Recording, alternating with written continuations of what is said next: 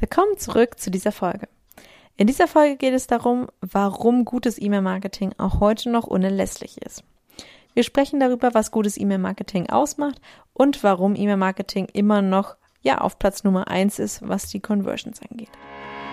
Hallo und herzlich willkommen zur Online-Marketing-Sprechstunde für dein exzellentes Online-Business. Mein Name ist Lisa Mattler alias Frau Dr. Technik. Ich unterstütze Unternehmer und Selbstständige mit Freude und Humor dabei, die technischen und strategischen Hürden auf dem Weg zu einem erfolgreichen Online-Business zu nehmen. In meinem Podcast bekommst du persönliche Einblicke in mein Business sowie sofort anwendbare Tipps und Tricks für deine Strategie und Technik. Lehn dich zurück und lass dich inspirieren. Hi, ich bin Lisa Mattler, alias Frau Dr. Technik und begleite Unternehmer dabei, ein Online-Business aufzubauen oder ihr bestehendes Business mit Online-Elementen zu ergänzen. In dieser Folge werden wir erklären, warum du nicht aufs E-Mail-Marketing verzichten solltest und was das Ganze unerlässlich macht. Fangen wir an. Viel Spaß dabei. Ja, was macht gutes E-Mail-Marketing aus? Das sind im Wesentlichen zwei Sachen.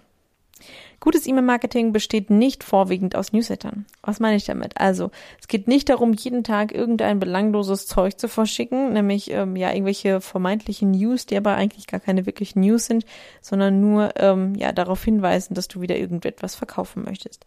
Ähm, damit wirst du kein gutes E-Mail-Marketing betreiben und dazu beitragen, dass deine Öffnungsraten wahrscheinlich gehen in den Keller gehen und deine Austragungsraten ziemlich in die Höhe schießen.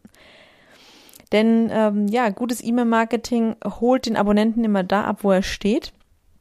Und ähm, ja, ver verwirrt nicht durch verschiedenste ähm, Bereiche, die immer wieder in verschiedenen Newslettern ähm, ja verschickt werden, sondern durch eine ja durchgängige Linie.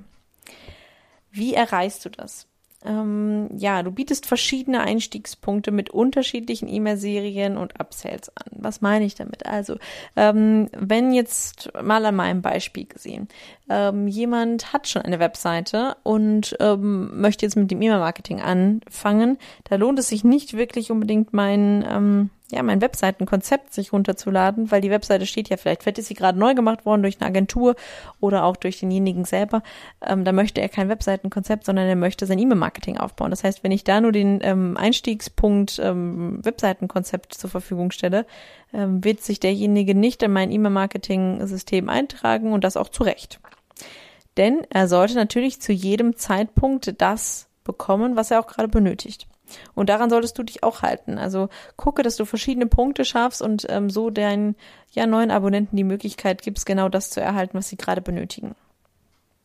Und keine Angst, das kannst du auch nach und nach ausbauen. Also wie du bei mir siehst, ich baue auch nach und nach immer weiter Freebies und Content-Upgrades ähm, auf, um einfach euch oder dir zu ermöglichen, genau an dem Punkt einzusteigen, wo es jetzt gerade für dich richtig ist. Und ähm, das baust du einfach nach und nach für dich auf und das ist nichts, was ähm, von heute auf morgen geschehen muss.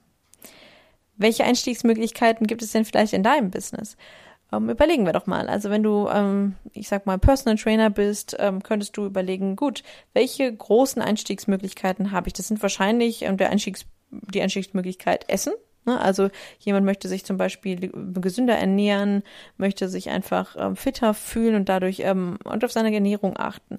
Dann solltest du dem vielleicht nicht unbedingt einen, ähm, ja, eine Checkliste schicken, wie er in zehn Tagen dazu kommt, 20 Liegestützen zu schaffen, sondern eher einen ja, Essensplan für fünf Tage zum Beispiel.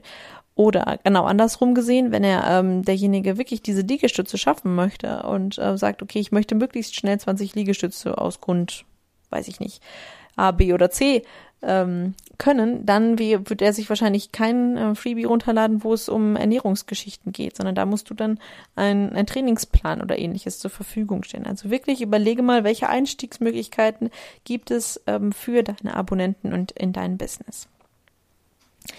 Ja, dann fragst du dich jetzt vielleicht, ja, okay, was schreibe ich dann tatsächlich ähm, in mein Newsletter? Also, dein Newsletter ist wirklich ähm, ein regelmäßiges ähm, Thema und wird sehr konträr gesehen. Also es gibt ähm, zwei große Lager, sage ich jetzt mal. Einige sagen mindestens wöchentlich, um im Gedächtnis zu bleiben. Ähm, du hast dann meistens höhere Austragungsraten, ähm, aber bleibst, wie ähm, diese Strategie verspricht, auch im Gedächtnis. Natürlich wird immer wieder der Name im E-Mail-Marketing-Programm angezeigt, solange sich derjenige nicht austrägt. Und ähm, ja, wenn du eine gute Reihe erwischt hast, also eine, eine gute Newsletter-Reihe oder ein, immer wieder interessante Impulse in verschiedenen Bereichen gibt, kann das gut funktionieren. Also es ist nicht so, dass ich komplett dagegen wäre. Ich bin nur gegen Newsletter, die einfach nur geschrieben werden, weil sie halt geschrieben werden müssen. Sondern du solltest wirklich überlegen, ähm, gebe ich jetzt gerade hier einen hilfreichen Impuls raus? Wenn ja, dann schick ihn auf jeden Fall raus, denn deine ähm, Abonnenten werden es dir danken, gute Impulse zu bekommen. Wenn du den aber nur rausschickst, weil jetzt halt wieder Freitag ist und ein Newsletter rausgeschickt werden muss, dann überlegst du dir wirklich nochmal genau, ob das wirklich gerade sinnvoll ist. Denn das andere Lager, was es gibt, sagt, okay, gut, äh, wir schicken nur Newsletter raus, wenn es auch etwas zu berichten gibt. Meistens hast du dann sehr niedrige Austragungsraten, ähm, aber gegebenenfalls auch nicht so schnell ein hohes Vertrauen.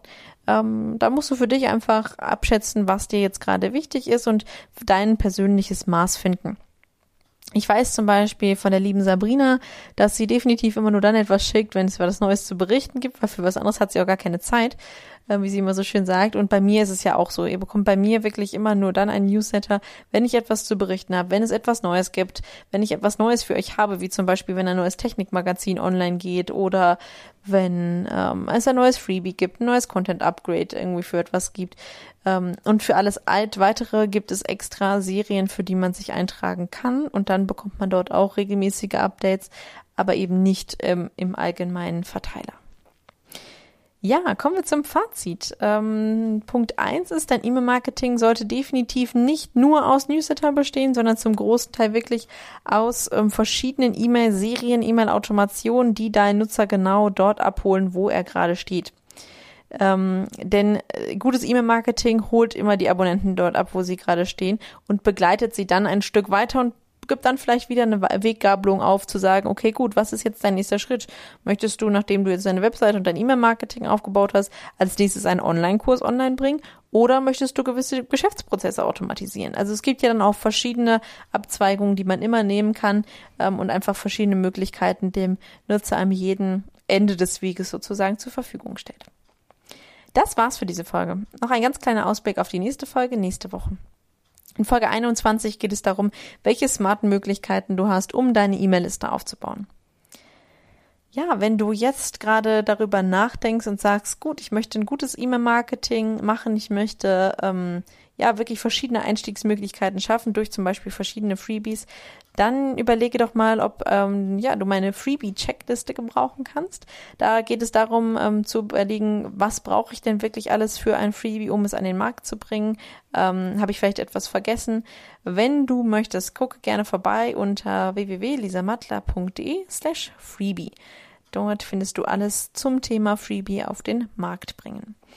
Das war's für heute. Ich freue mich, wenn du auch nächste Woche wieder dabei bist. Und ja, bis dahin, deine Lisa.